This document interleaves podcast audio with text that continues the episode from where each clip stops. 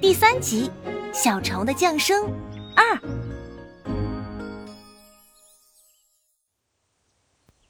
啊，妈妈，你在哪儿？小虫再次呼喊，仍然没有回应。妈妈，大概就在周围吧。小虫一边向四周寻望着，一边慢慢往前爬。突然，他惊奇的发现，这附近还散落着好几颗没有孵化的育儿蛋。嗯，那应该是我的兄弟姐妹吧？想到这儿，小虫开心起来。他用脑袋顶了顶其中一个，嗯，没有任何反应。再看看那发黑的颜色和干瘪的样子，他认为这些卵大概不会再孵化出蚕宝宝了。小虫很难过，但又觉得哪里有些不大对劲儿，往前又爬了几步。一个身体肥硕、长着翅膀的黑色大家伙，仰面朝天的躺在前面不远处。小虫爬到它的侧面，向它打招呼：“呃，你好。”他小心翼翼的向陌生人询问：“请问，你看见我妈妈了吗？”大家伙很没有礼貌，他照旧躺着一动不动。小虫看到他圆鼓鼓的眼睛里布满了网格，死气沉沉的。长满倒刺的腿僵硬的伸向空中，像是一排恐怖的荆棘。呃，他他是不是死了？小虫慌乱的向后倒退，不小心撞在一颗发黑的育儿袋上，它浑身的毛顿时竖了起来。哎，妈妈，有人吗？有谁在这里吗？他的声音随着身体一起剧烈颤抖。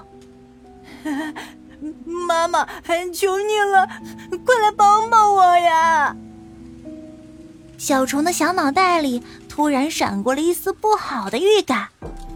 那个大家伙是死的，那些卵也是死的。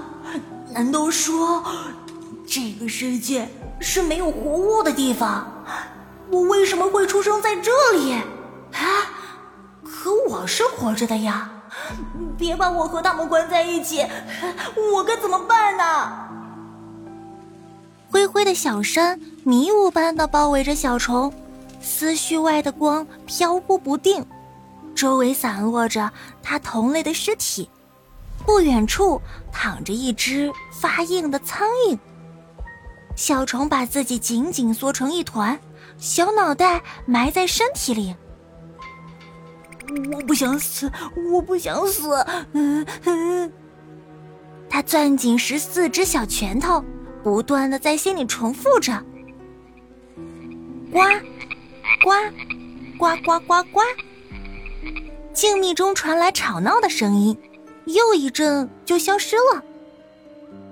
小虫露出头来，盯着那面没有绿墙的方向，眼睛冒光。声音是从那个方向传来的，那一定就是出口。他断定那外面才是活人的世界。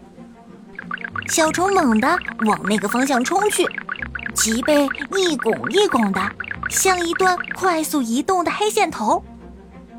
很快，他就把那些干瘪的育儿袋甩到了身后。我不想死在这个地方。这个念头赋予他巨大的勇气。没多一会儿，小虫的速度慢了下来，它身上沾满了灰絮，越用力爬，灰絮就沾得越多，直到它被裹得再也无法前进。小虫翻滚着，用尽全力撕扯灰絮，灰絮却不松懈半分。前面那条绿色的边界线就横在他眼前，他知道那就是活人世界与死人世界的边界。可惜，他却丝毫动弹不得，泪水无声无息的淌了下来。小虫觉得自己可能永远也过不去了。